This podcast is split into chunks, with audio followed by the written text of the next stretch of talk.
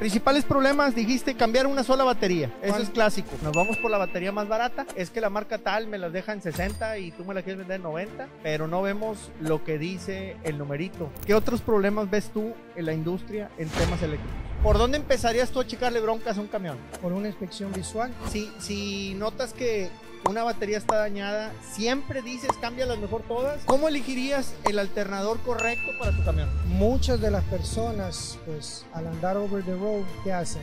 Instalan inversores de voltaje para poner microwaves, para instalar refrigeradoras, para instalar televisiones, PlayStation. Si yo le pongo más cosas a mi camión, más lucecitas, más todo, me afecta también el rendimiento de combustible. Sí.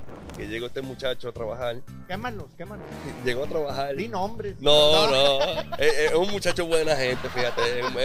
Es, bueno. Es muy común que vienes y, los clientes, oye, pues no traigo lana, ¿qué descuento me puedes dar? O qué crédito y, oye, pues necesitas arreglarle estas ocho cosas, no, hombre, ¿cómo ves si nomás con estas tres o dos? Y ya después del lloradero, viene la esposa en una trocona, no, no, no, no, a recogerlo. Ignorar el mantenimiento puede ser muy costoso en el sentido de que o, porque le das muy poco o porque le das demasiado. A veces gastamos de más en ciertas cosas. Creo que hemos abusado mucho de la gallina de los huevos de oro. Y el troquero, el trailero necesita que volteemos a ver a que no está fácil las cosas a que deberíamos de apoyarlos un poquito más. Yo pienso que los camiones no se van a acabar.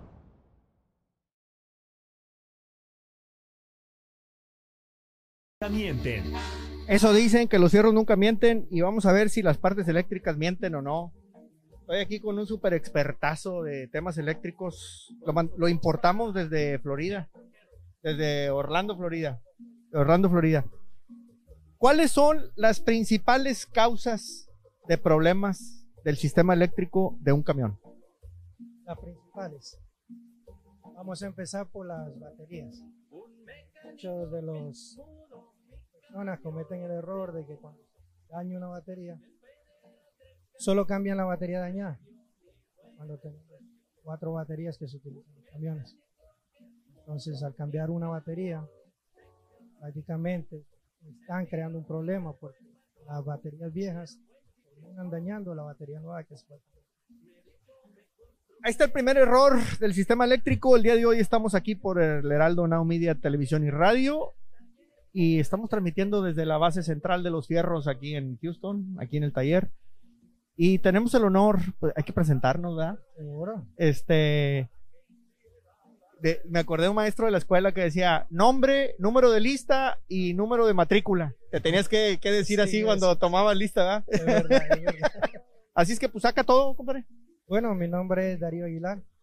Soy el dueño, estoy representando a mi compañía ISO Orlando Manufacture. Estamos localizados en Orlando, Florida. Eh, gracias a Dios ya abrimos en 2011, negocio que empezó familiar, padre e hijo gracias a Dios hemos ido incorporando más cosas. Empezamos con la remanufacturación de alternadores y Y pues ahí hay un jalezón, Darío. Sí. el tema eléctrico, mira, si hay muy pocas personas que le sepan a la suspensión, alineación, que nosotros hablamos mucho, yo creo que personas que le sepan a lo eléctrico, hay menos, menos todavía. Muy pocas. No te vas a robar la NASA un día de estos. A lo mejor. A lo mejor. a lo mejor. Oye, principales problemas, dijiste cambiar una sola batería. Sí. Eso es clásico. Eso es clásico. Porque realmente, ¿qué pasa? Es decir, nosotros contamos en Orlando con una temperatura muy agradable, envidiada en el norte. Y a veces aquí también. Entonces, ¿qué sucede? Eh, cuando van pues, a la parte fría del norte, al tener las baterías, repito, una mala o dos malas y solo intercambiarla. Y también no tener en cuenta el cold cranking de la batería. Porque si hablamos en baterías de camiones, tenemos dos aplicaciones. La de 750 cold cranking y 150 cold cranking. Entonces, si los camiones son interstate, prácticamente trabajan de norte a sur, eh, requieren tener unas baterías de más alto cranking. Fíjate, acabas de decir un tema bien importante que nunca tomamos en cuenta o que muy pocas personas toman en cuenta. Nos vamos por la batería más barata, el acumulador más barato. Este, es que la marca tal me las deja en 60 y tú me la quieres vender en 90. Ujú. pero no vemos lo que dice el numerito. Exactamente. Eh, ese cold cranking es eh, para la raza que no hablamos el English y los que lo hablan pues no lo entendemos.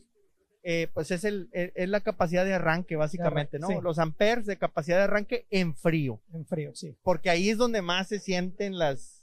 Ah, las baterías ya no valieron para pura fregada. Hay que tener en cuenta eso porque tenemos lo que es el cold cranking eh, con temperaturas sobre los 32 grados Sí, y las que son menos de 32. sí, Ahí entonces tenemos la variación porque van a ser 950 1100. sí. Si tú la checas en calor, te da más capacidad que en frío.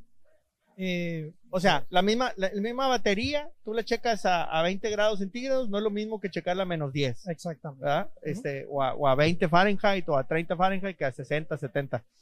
Y, y muchas marcas juegan con eso, te enseñan el numerito del calor, no el del frío, No el del frío. ¿verdad? Este, entonces, eh, finalmente esto es marketing. Y pues aquí estamos desenmascarando este, La industria. la, la industria, las tranzas, ¿verdad? Que de repente, ¿cómo se checa? Fíjate, eh, me acordé también de, de un mañoso vendedor que, que conocí alguna vez. Fuimos a una fábrica en Monterrey de acumuladores. Que no digo marcas porque están aquí atrás algunas. Eh, el caso es que fuimos a la, vimos cómo fabrican las baterías. Y, y entonces nos decían, porque ya ves que están los de poste y los de tornillo. Sí. Que ya la mayoría son de tornillo, ¿no? Sí, de tornillo. Sí. Las 1131. Pero el tornillo no es de plomo, es de acero. de acero. Y donde te da más capacidad es en el plomo. Tiene mejor conducción el plomo que el acero. Sí. Entonces, yo me acuerdo que ahí, si tú le ponías el medidor para sacar ese dato en el acero, te da menos que en el plomo. Sí, hay una variación. Ajá, hay una variación, te da menos. Entonces, este desdichado decía, ah, pues muy bien. Entonces, cuando yo cheque las baterías de la competencia, las voy a checar en el tornillo y las mías en el plomo. el plomo, sí, para salir mucho mejor. Sí, se van a ver mucho mejor, ¿verdad? Eh, eh, es así, es el marketing. Sí, totalmente. Entonces, hay que revisar la temperatura de arranque en frío para, para una batería. De hecho, Darío, si puedes, el lunes vamos a hacer, o sea, ya, este, vamos a hacer un live en TikTok hablando de manejo en frío. Y sería Ajá. interesante que también incluyéramos eh, el tema eléctrico. Bueno, Seguro. pero mientras que sí o no, arrancamos con eso. Entonces, capacidad de arranque en frío, el CCA, ¿verdad? Ese- en, Ujú. en inglés le ponen esas iniciales y vienen unos amperes. Esos son bien importantes. Que pon- le pongamos de preferencia la de de más. preferencia, la de más alto Coca. Exacto. Porque realmente si es un camión que no va a estar fuera del estado y se mantiene en una temperatura que es agradable, que no baja menos de los 30 grados, pues Ok. puede utilizarlo. Pero si va a estar eh, especialmente over the road, entonces influye mucho porque las temperaturas varían de estado a estado. Sí. ¿Qué otros problemas ves tú en la industria en temas eléctricos? Temas eléctricos. Presta, no prestan atención al ground. Ok. Creen que todo problema resulta en los cables en el positivo. Y muchos están en la tierra. Exactamente. Hem- Hemos encontrado fallas donde el tornillo que viene en el chasis para hacer el ground viene con vienen soldados en ciertas ah, dependiendo el tipo de camión. ¿Y qué pasa? Con el tiempo, la vibración viene a deteriorar la soldadura. Ya tiene juego, crea una corrosión. Y ese juego pues también hace un mal ground Claro. y desde ahí comienzan problemas donde que hemos visto que eh, han llegado al taller y me han contado que han gastado miles de dólares cambiando starter, cambiando alternador, que han tenido problemas con, con la bomba, y con muchas cosas eléctricas. Fíjate, a nosotros nos ha pasado de, de amigos que, que, oye, es que le cambié la computadora Exactamente. o le que metí no sé qué tanto y sensores que marcaba como ocho sensores en la computadora y todos los y nada y nada la tierra Problema de ground. la tierra Lo que menos la gente presta atención, deberíamos de empezar entonces por la tierra siempre. ¿Qué ese ese sería el principal consejo que tú le darías a alguien que se quiere meter a moverle la eléctrica Bueno, o cuál sería eh, el por dónde empezarías tú a checarle broncas a un camión siempre se comienza por una inspección visual ¿ok? en, el- en la parte de las baterías.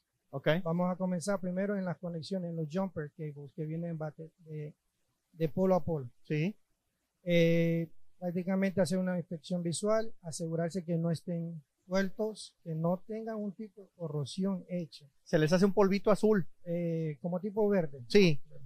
Entonces, si ya está eso, pues lo aconsejable es remover la tuerca, limpiarlo. Limpia. Ya una vez que, que removieron eso, pues asegurarse que los cables no tengan juego en el terminal, porque también esa corrosión influye mucho que se entra por los terminales Sí. y la misma vibración, pues la mayoría de cables vienen engrampados de. Entonces la vibración del camión hace que comiencen a tener un juego y la temperatura también cuando se aflojan la- los terminales de la batería, pues automáticamente crea una temperatura. Sí. Todo eso pues va afectando y deteriorizando y, y creando corrosión dentro del cable. Yo me acuerdo que mi papá le pone un spray. Sí, ¿Qué, qué es ese spray? Es de prevención de corrosión. Ok. ¿ok? Pero va a prevenir que se haga corrosión, pero no va a prevenir que se suelte. Exacto. Siempre hay que tener, empezar por ahí. Ok. Coger, chequear, mover los cables, asegurarse que está bien apretado. Ok. Si, si notas que una batería está dañada, ¿siempre dices cámbialas mejor todas? ¿O, o, o qué? Siempre el consejo es cambiarlas todas, Ok. porque eso va, como están en, en serie, pues eso va, ya si la, normalmente la que se va a afectar siempre es la última batería. Es decir, si comenzamos de derecha a izquierda, eh, viene a ser la de la derecha, que es la última batería, donde que solo llega el último jumper, porque siempre la mayoría. Sí. Y esa es la que es la primera que se va. Ok. Y de ahí pues viene escalando el El problema. problema. Ok. Baterías, tierras. ¿Qué más le checas al sistema eléctrico? En el sistema libre, pues una vez que se ha chequeado eso, pues vamos a partir donde comienza el starter, el arranque. Sí. So, ahí pues ahí contamos también con su cable de ground. Sí, también tierra. Pues ahí, y en muchos camiones pues de ahí también conecta hacia el motor, el ground. Sí. So, ¿qué pasa? Salen de las baterías al chasis, el chasis cruza el starter y de starter cruza el motor. O viceversa. Entonces, eso es muy importante de que revisen, de asegurarse que el ground que va hacia el motor del starter estén bien que no esté eso flojo. Eh, también ahí está el positivo que va en el solenoide del starter. Ahí también tiene conexiones que aplican power para la computadora y Sí. viceversa en ground. So, una vez que se ha revisado eso, pues si estamos bien ahí, pues ya partimos a lo que es el charging system, al alternador. Alternador. Entonces, en el alternador, mucha gente tiene este mito que cree que el alternador es un battery charger, y el cual no lo es. Es, es un para mantener la carga que se aplica hacia la batería en el componente electrónico que tiene el camión. Ok. So que mucha gente comete el error, dice, ah, no, es que yo se me, se me murieron las baterías. Van, compran el alternador, lo que hacen es instalarlo, le dan un jump al truck y ya creen que al caminarlo, con eso le va a resolver el problema de cargar las baterías. Y lo cual terminan es perjudicando al alternador y después, en consecuencia, creen que que eh, la compañía que los hizo o el remanufacturado es el culpable. Claro. So, nunca el culpable es el que lo instaló, sino el que lo hizo por no tener la información adecuada. Acabas de decir algo bien importante. Yo creo que nosotros como mecánicos somos los villanos. Ujú. Porque el cliente te trae la pieza y si no dura, él nunca va a decir fui y compré mugrero. Exacto. Dice, tú no me lo instalaste bien. Ujú. Seguro fuiste tú el que hiciste las cosas mal. Nu- nunca, nunca dicen, ah, pues a lo mejor en la fábrica no lo hicieron bien o Ujú. algo salió mal allá o yo no elegí la pieza adecuada para mi camión, que Ujú. también puede darse, ¿no? Sí. Lo que, lo que estás diciendo. Exactamente. Co- ¿Cómo elegirías el alternador correcto para tu camión? Bueno, hay muchos factores. Principalmente tenemos en los camiones, digamos, los semi-truck, clase A. muchas de las personas, pues al andar over the road, ¿qué hacen? Instalan inversores de voltaje para poner microwaves, para instalar refrigeradoras, para instalar televisiones, PlayStation y un pocotón de cosas. Entonces, ahora ya en la industria de los camiones modernos, pues ya están viniendo alternadores con mucho más alto amperaje. Sí. Ya contamos con alternadores de 270 amperios, 320 amperios. Ahora, eso estamos hablando de camiones ya modernos. Pero en los camiones que vamos a hablar del 2010 para abajo, pues vienen con alternadores de diferente tipo de amperaje. 145 amperios, 165, 180, 220. Entonces, ese punto, pues requiere tener un poquito de conocimiento de parte del mecánico al momento de cambiarlo para sugerirle al cliente. Porque si el cliente o el chofer puso luces, le instaló microwave, le instaló muchas cosas y el alternador de factoría es de 145 amperios, no le va a aguantar. No. Se va, se va automáticamente, si el laxo de vida podría tener de unas 100 um, mil millas, pues ya lo está cortando a la mitad. O a su vez, pues si hablamos en términos de garantía, en la industria ah, camionera, pues la mayoría de componentes electrónicos es solo garantía de 12 meses. Ajá. Y ya automáticamente pues deterioras la vida del alternador. Y ya crees que el alternador es el malo, el fabricante o el remanufacturador. Sí. Lo cual no saber esos puntos o no dejarle saber al, al lugar donde tú estás comprando esa parte influye mucho. Sí, sí, definitivamente porque le vamos atascando lucecitas y cositas y, como te dice, el refrigerador, por ejemplo. Eh, otra cosa que te iba a decir, si yo le pongo más cosas a mi camión, más lucecitas, más todo, me afecta también el rendimiento de combustible. Sí. Bueno, no vamos a hablar en el rendimiento de combustible, vamos a hablar en el rendimiento en la parte electrónica, porque ya te van a comenzar a ver al momento de que hay menos voltaje requerido de ciertos sensores, hasta la misma computadora, o ahora hablando en lo que es en el sistema de las transmisiones automáticas, te va a comenzar a afectar. Te va prácticamente a cambiar un poco la forma de, de, funcionamiento del camión. Al momento de ya comenzar a tener menos voltaje, los sensores comienzan ya a tener esa discrepancia.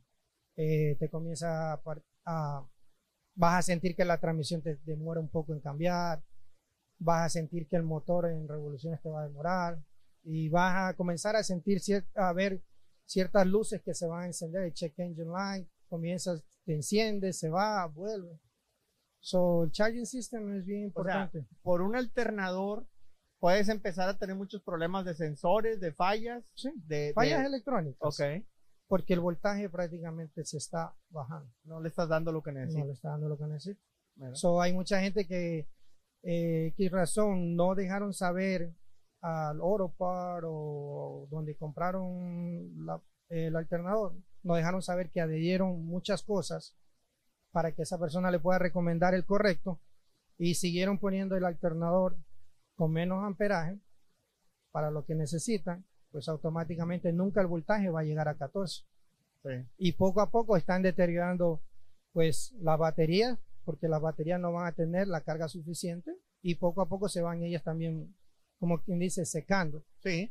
Y, ahí comienzan los errores. Y todo el mundo, batería mala, alternador malo, oh, que me está fallando este sensor, la computadora, no me está activando bien los inyectores. So, va escalonándose. Ok. De, pas, de poco en poco. Y encareciéndose. Y encareciéndose, sí. Por un alternador que me salió 50 dólares más barato que el que debía llevar. Estamos gastando los breakdowns, porque una quedarse botado por el alternador en la carretera, estamos hablando de miles de dólares. Sí. Por el road service. Y luego la bronca es que si tú haces un cambio, por ejemplo en el alternador, cuando lo vas a reemplazar, muchos somos cambiapiezas. Sí. Y volvemos a poner el mismo que quitamos, sin analizar qué es lo que necesita este cliente. Sí. O sea, ah, traes este, pues te, pongo uno igual, se te dañó nada más y ya, te pongo lo mismo. Pero como tú dices, o sea, a lo mejor nuevo venía con un diseño y cinco años después el camión fue modificado por los usuarios y ya tiene necesidades diferentes. Exactamente. Entonces, el alternador no es el mismo. Y si seguimos con lo mismo y con lo mismo, no, es que el primero me duró varios años. O sí, pero este ya te va a durar menos. Sí, porque ya adheriste más componentes eléctricos. Sí. Y lo cual va a ser más demanda hacia la parte del charging system. Como, como reconstructor, ¿qué es lo que más ves que se daña? Pues tienden a sufrir mucho, pues el rectificador. Lo que en español sería eh, los dallos, Okay. los yodos. Sí. Eh, ¿Por qué? Porque prácticamente comienza a haber temperatura. Y el calor es el primer enemigo de Sí. cualquier componente eléctrico. Muy poca gente reconstruye. Sí. Ya la industria de remanufacturación uh, ha decaído Mucho, ¿no? mucho. Porque ya es mejor, pues, dámelo a cambio o ponle el nuevo. Sobre todo en los carros. No sé si en los camiones también. Sí, en los camiones también. Bueno, en camiones ah, ahora mismo pues ya también como va avanzando la tecnología, pues como vuelvo y lo repito, ya los camiones modernos ya traen con alternadores con mucho más alto amperaje para eso mismo, porque ya vienen con incluido con inversor de voltaje, con nevera, so ya ellos ya saben la necesidad. Y también ocurre en viceversa, si, si tienes un camión moderno y cuando vas a comprar el alternador, también sucede que el, de que el camionero, por ahorrarse un dinero, porque le dijeron que costaba este alternador 700, 800 dólares, Es que hay unos carísimos sí, ya. ya son, es por lo que eh, el alternador es, pues los componentes son más caros. Y entonces que optan por poner un, en vez de ponerle el alternador de 270 amperios, que era el original, optan por poner uno de 180. Y ya ahí están creando otro problema. En un, en un alternador usado que está en tu camión y lo quitas y vas a comprar otro, ¿cómo sabes de cuántos amperes es el que traía? ¿Hay manera de saberlo?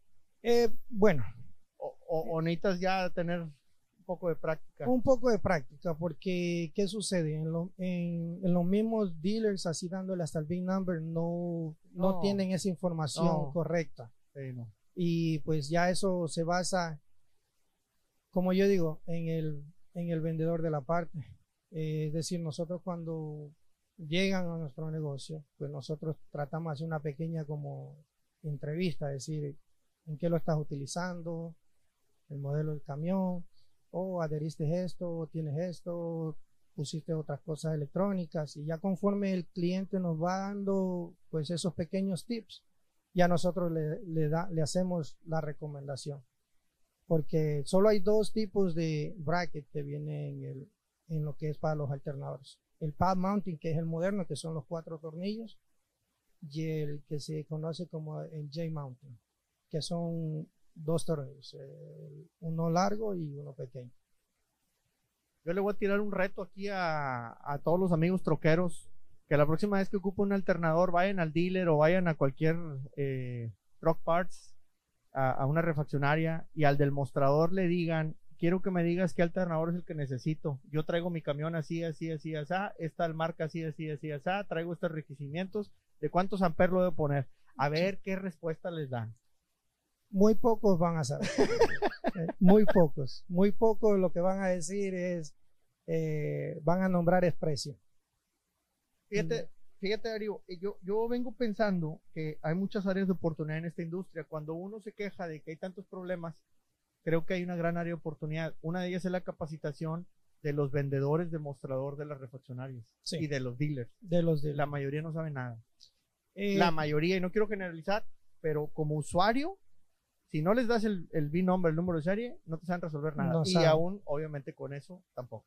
ujú, O sea, es hay- ahí, ahí hay una, una gran, gran área de oportunidad. Sí, y lo más que todo, pues, como yo digo, siempre que yo entreno a mi personal, lo primero que le digo es traten de entender la necesidad del cliente, Sí.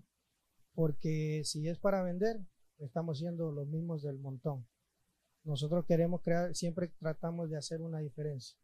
Y la diferencia es tratar de entender y cubrir la necesidad que quiere el cliente.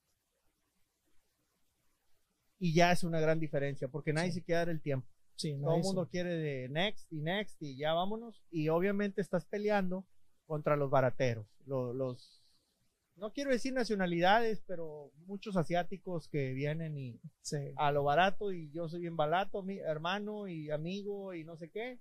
Por todos lados hay, pero pues nomás le están partiendo la mouse a, la industria. Y lo que están haciendo es también afectando mucho al, al troquero, al camionero, porque pues acaba metiéndole piezas de muy baja calidad, no lo que necesitan, etcétera y pues a la larga acaban gastando más y más y más. Se vuelve una bola de nieve muy grande. No, y también con los, oh, ¿cómo se podría decir? Con los oh, cybernautic, de, que les gusta comprar las piezas por internet. Ah, sí. Ah, no, que yo las consigo en tal website, por tanto. Y cuando miran la foto, creen que es el similar. Y cuando la reciben, ahí te encargo. Ahí está. Y después llegan, como dice, con la cara de riéndose de, lado a lado, diciendo, oye, ¿qué tal si te entrego esta unidad que la compré por online y cuánto me das de crédito? Deja pesarla a ver cuánto me dan en el yonque. sí. Como 34 centavos te voy a dar. Mm. Pues estos son los principales problemas de las partes eléctricas con un experto, Darío Aguilar, desde Orlando, Florida, platicando de los principales problemas de ese sistema tan olvidado que es el eléctrico. Ah, pero cómo nos molesta cuando da fallas. Darío, muchísimas gracias por venir hasta Houston. A ti. Y participar aquí con nosotros. aquí estamos a la orden siempre. Esto es El Heraldo de México y Now Media. Y yo lo, oye, iba a decir los fierros, pero pues ustedes son electrónicos. Ahí también nunca mienten, ¿no? Sí mienten. No, no mienten. Tampoco mienten. los alternadores no mienten. Vamos a tener que sacar la canción, pero en reggaetón, porque pues en Puerto Rico no hay nada con acordeón, ¿o sí? Ahora están haciendo los reggaetoneros. Algo de acordeón. Sí, de, mezclándose con, con, los mexicanos. Vamos a hablar de problemas. Pues de qué tienes ganas de hablar? De los principales problemas de la industria mecánica en eh, Puerto Rico. En Puerto Rico hay muchos problemas de eso. Yo no ejercí mucho muchos años en Puerto Rico de mecánico pero me crié en toda mi familia de, de, mecánico y la mecánica, eh, vamos a decirlo así, la mecánica, nosotros le decimos la mecánica bruta, porque es la de eh, bregar con trozos de basura, eh, sacar diferenciales, hacer transmisiones, pero con bregar mucho con motores, y eso nunca me especifiqué mucho en, eso. En el taller mi papá se suelda, eh, mi papá hace sus propias grúas en Puerto Rico. Eh, tenemos un pequeño autopal también, un taller. es bastante eh, conocido ya. José lo viene desde Orlando, Florida, pero originario de... De Puerto Rico, de Naranjitos, Puerto Rico. Naranjitos, Puerto Rico. En el mero centro de la montaña, me dice. Así mismo. Yo nomás conocí San Juan, Caguas, toda baja, toda alta y qué otra que está ahí pegada. Bayamón. Bayamón, toda, eh, baja también, para que pasar por el lado. Muy bonito. Y me di cuenta que hay mucho, mucho, mucho camión Mac. Sí, ¿Por qué les gusta el Mac en Puerto Rico? Eh, es un camión bien duro de romper. Sí. Sí, ¿verdad? Sí, mayormente los viejos del 2000 hasta donde llegó el SI motor E6, porque E7 es el, 427, el 4400, motores viejos, hay muchos. Ahora hay, se han modernificado y eso, pero había mucho camión. Yo recuerdo que, en aquel entonces que tranquilamente 8 de cada 10 camiones eran Mac y luego seguía Kenworth y muy poco veías a los demás. Sí, es bien poco. Los que están llegando ahora es que, que yo tengo entendido, alguien abrió eh, para vender Peterbilt, que no se vendía Peterbilt. La Volvo lo vende, que yo tengo entendido lo que era Losada, que lo vende el mismo que vende Kenworth. Eh, y así, pero no se vendía. Eh, era bien raro tu ver un Peterbilt. Tú podías ver un, un autocal, así que otro. Eh, bien viejo que no ya no existen. Era un Broadway, que era bien parecido a un Mac así, cosas así. ¿Cuántos años tienes aquí en Florida? Yo llevo ocho. Aquí. Ocho años. Sí. Tu comparación entre Puerto Rico y la Florida en temas de mecánica. ¿En qué se dañan más o, o- o qué notas de diferencia o qué te ha llamado la atención? Eh, diferencia en, en ese sentido es que donde yo soy, yo soy de la montaña y los troces no corren. Un camión, si tú quieres subir a la montaña, tienes que tener buen gesio en el, en, en el camión y una buena transmisión. No puedes ir a subir Sí. así, porque sí, porque si no subes desde, desde que jancas hasta que allá arriba, hasta primera. que no, no, no, el camión no sube. Pues se rompen más diferenciales, ejes, cardan, transmisiones, Sí. sí, eh, por eso mismo. Por las cuestas, el peso, en Puerto Rico está limitado igual que aquí a 80 mil, pero ya tú sabes que eso, un día feriado que el gobierno no trabaja, eso le dan.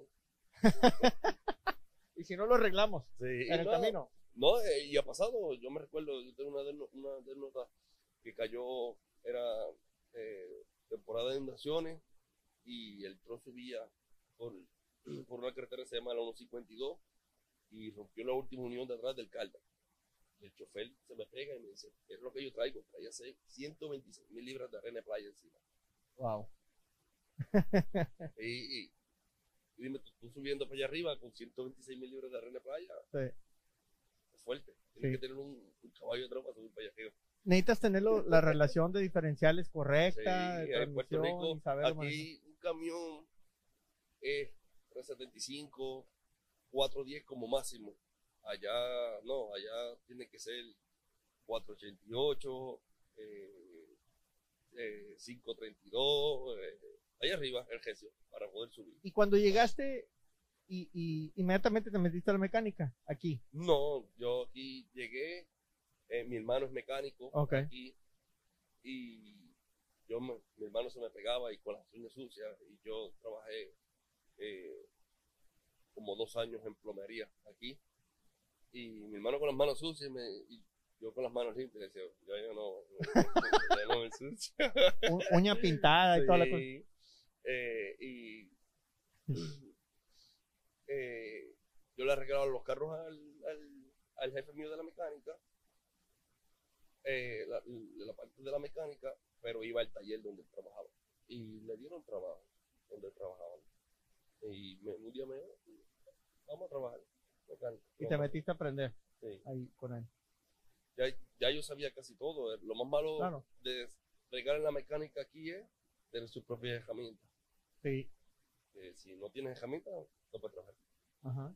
Con carpintería, tú con un martillo y un nivel y dos o tres cosas Oye, más. yo creo que tenemos, y, y me voy a meter en temas que no tienen que ver a lo mejor con los camiones, pero al menos nosotros, mexicanos, salvadoreños, e- es muy común que cuando tú estás allá y tienes parientes de este lado, te dicen, vente y vente acá, no hombre, te ayudo y Oh, no sé sí. qué tanto cosas. Y cuando llegas y, excuse me, y, y, y nadie te quiere ayudar. No, Y entonces cuando llegas a un taller, es lo mismo, yo creo que la herramienta, o sea, sí. no, pues esta a mí me costó, ¿por qué te la voy a, a mí nadie me Eh, ayudó, ah, ¿por qué ah. te voy a... En ese sentido yo no tengo problema porque yo, yo las empresto. Depende como yo vea a la persona Claro. eh, y eso. Pero tengo una anécdota también donde yo trabajaba. que llegó este muchacho a trabajar y Quémalos, quémalos. llegó a trabajar Di nombres. No, no. Es, es un muchacho buena gente, fíjate. Es, es- es- bueno. Pero nosotros nos- lo decimos nos reímos ahora. Claro. Pues en el momento nos dio un coraje. Porque él llegó, el jefe fue y le compró un- una caja de herramientas donde, donde trabajábamos. Y esas pequeñitas que para que empezara a trabajar y que si, mira, si necesitas herramientas, coge aquí. Y el otro empleado, mira, si quieres herramientas, coge aquí. Trabajó como uno, dos semanas, un mes. Yo no me recuerdo como mes, mes y medio, nosotros ayudándolo. Y llegó por la mañana, la esposa lo trajo en una uva Mercedes-Benz 2023. Ah, En aquel tiempo era 2021, nueva de paquete, y nosotros. Para, para, para, Y ¿Cómo es esto? Nosotros prestando la herramienta para ayudarlo y, Y un desarmador traía el desgraciado. no tiene herramienta para. Fíjate que nosotros, así nos pasó, eh, y me estaba acordando de eso en días pasados. Eh, ah, lo platicaba precisamente con el payaso troquero, el programa pasado, que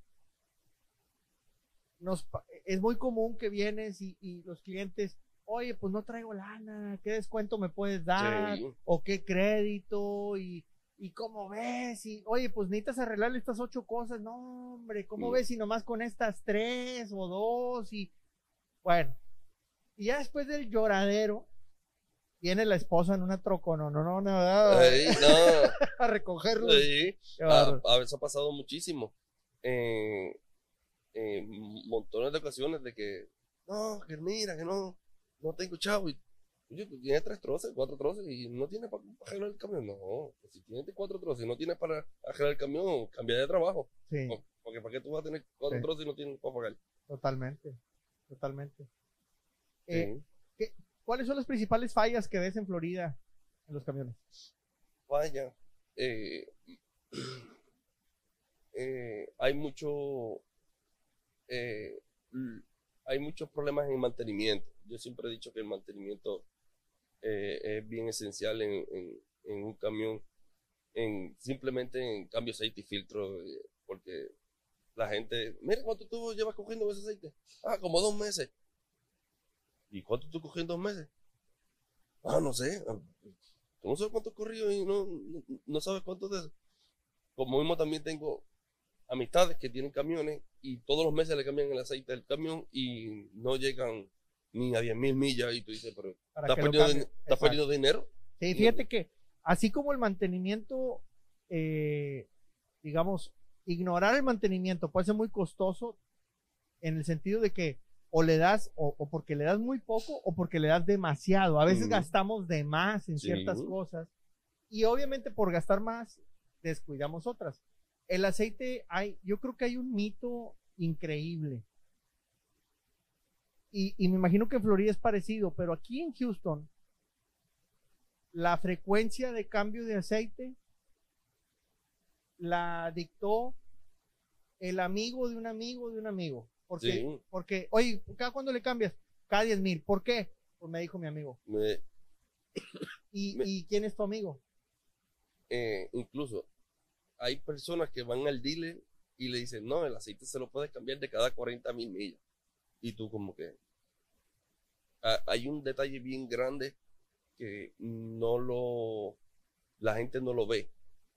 Es las millas, horas. Exacto.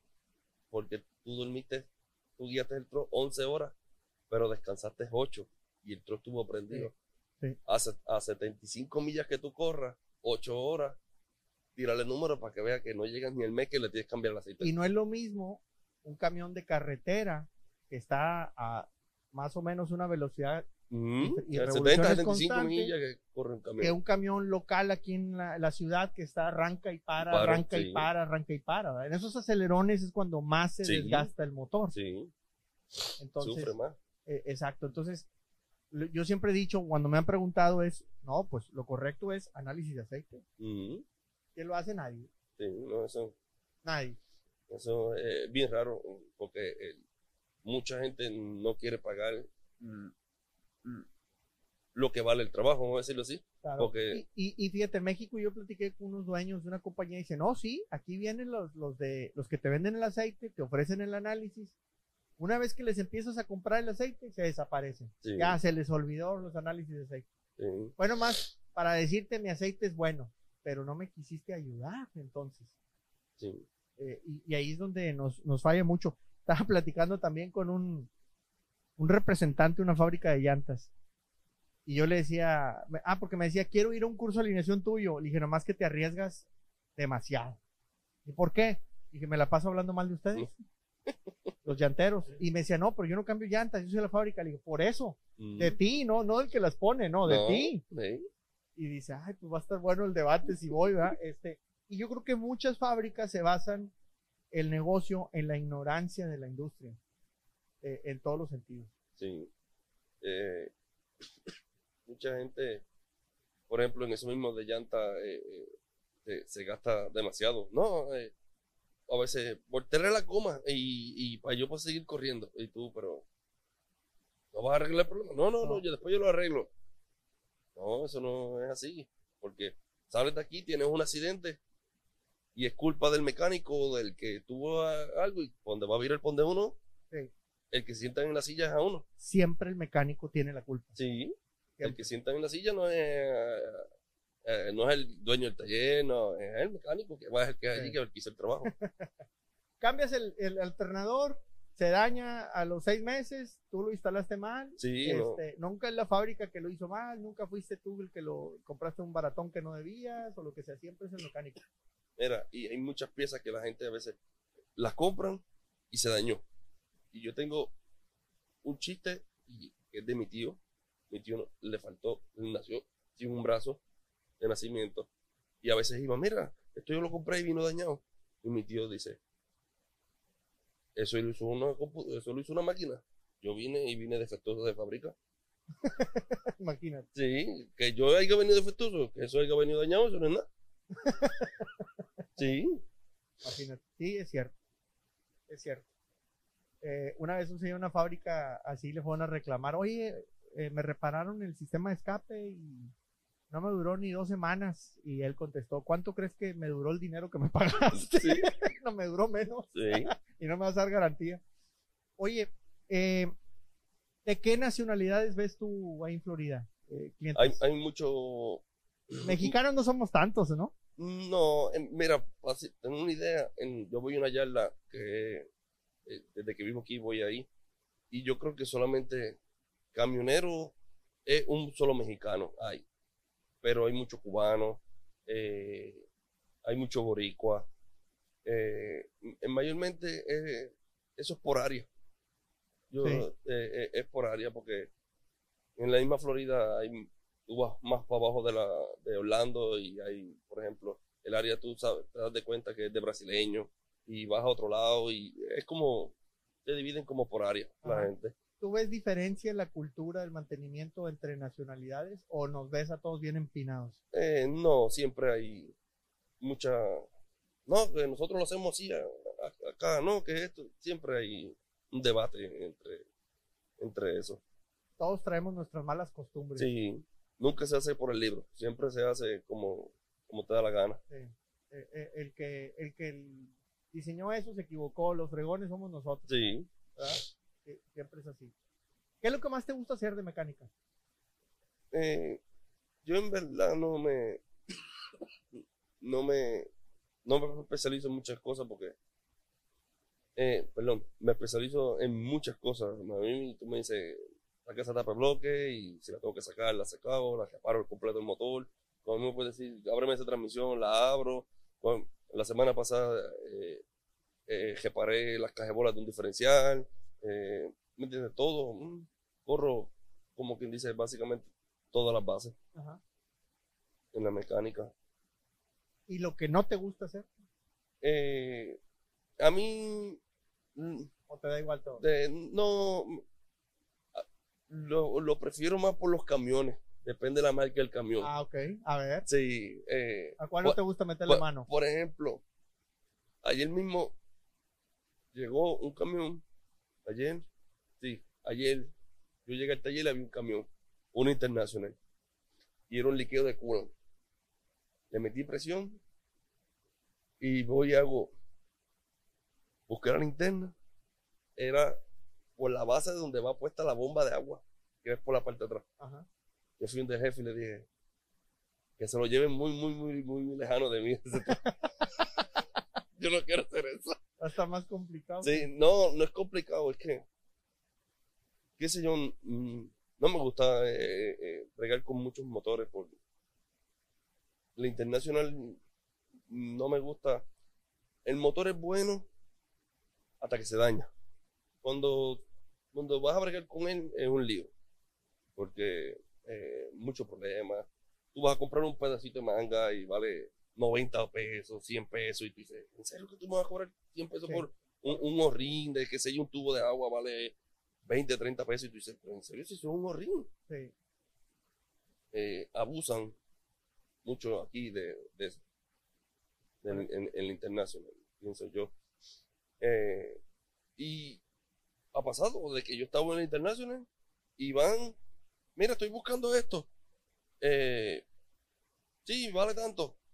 Diablo, pero eh, no me puedo ayudar. No, ahí está la puerta. Como quien dice, ¿Y qué te ayuda a salir? sí, eh, si lo quiere, como quien dice, se, se aprovechan de que más nadie Tiene la pieza. tiene la pieza. Sí, totalmente. ¿Qué consejo le darías tú a, a, a un troquero en Florida que te esté viendo ahorita? Mira, eh, que chequee el tro bien todas las mañanas que vaya a salir o lo que sea, por el sentido de que una goma vacía puede hacer dañarte la semana, ¿cómo decirlo? Si no el día, la semana, porque te pueden pasar muchísimas cosas. Eh, un road service ya te cobra por cambiar una goma 700, 800 pesos por poner una, por cambiarla, sin comprar la goma. Sí. De eso yo encuentro una, un abuso. Deben, deben, Que por cierto, eh, escuché ahorita que hace, hace un mes y medio que anduve de rol por Florida, me di cuenta, me, se- le- empezaron a salir muchos videos de gente que en los, en los rest areas les estaban ponchando las llantas. Les no, estaban picando Mm. todas las 18 llantas. no, imagínate, pues sí.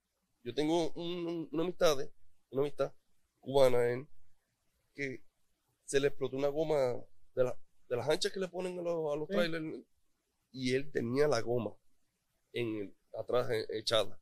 Cuando llegó el de road service, ya él había bajado la goma y le cobraron 700 dólares por cambiar la goma.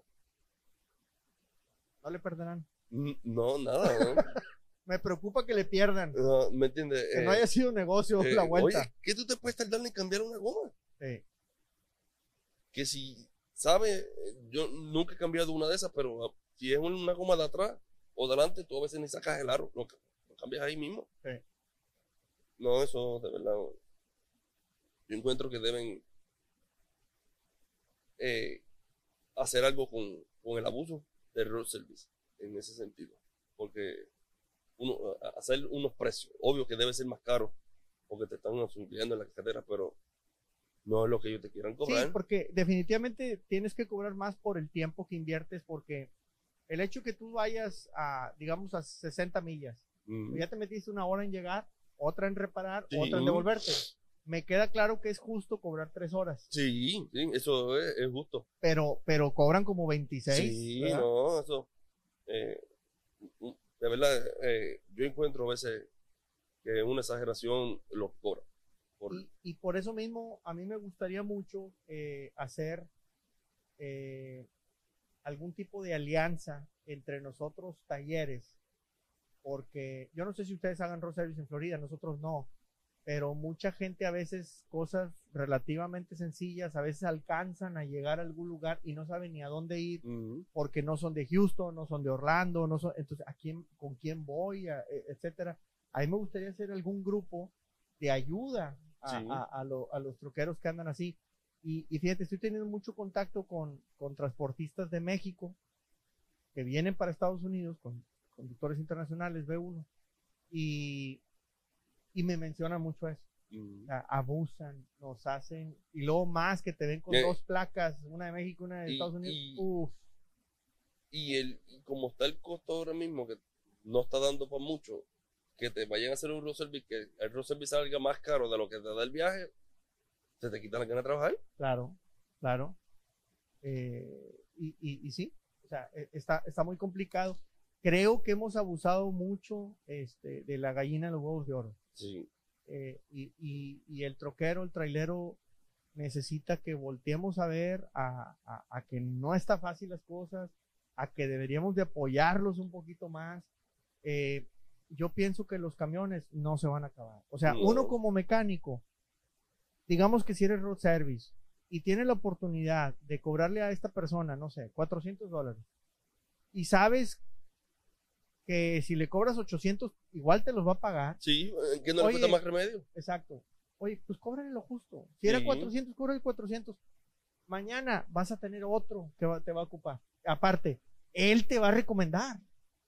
Comen una sola vez.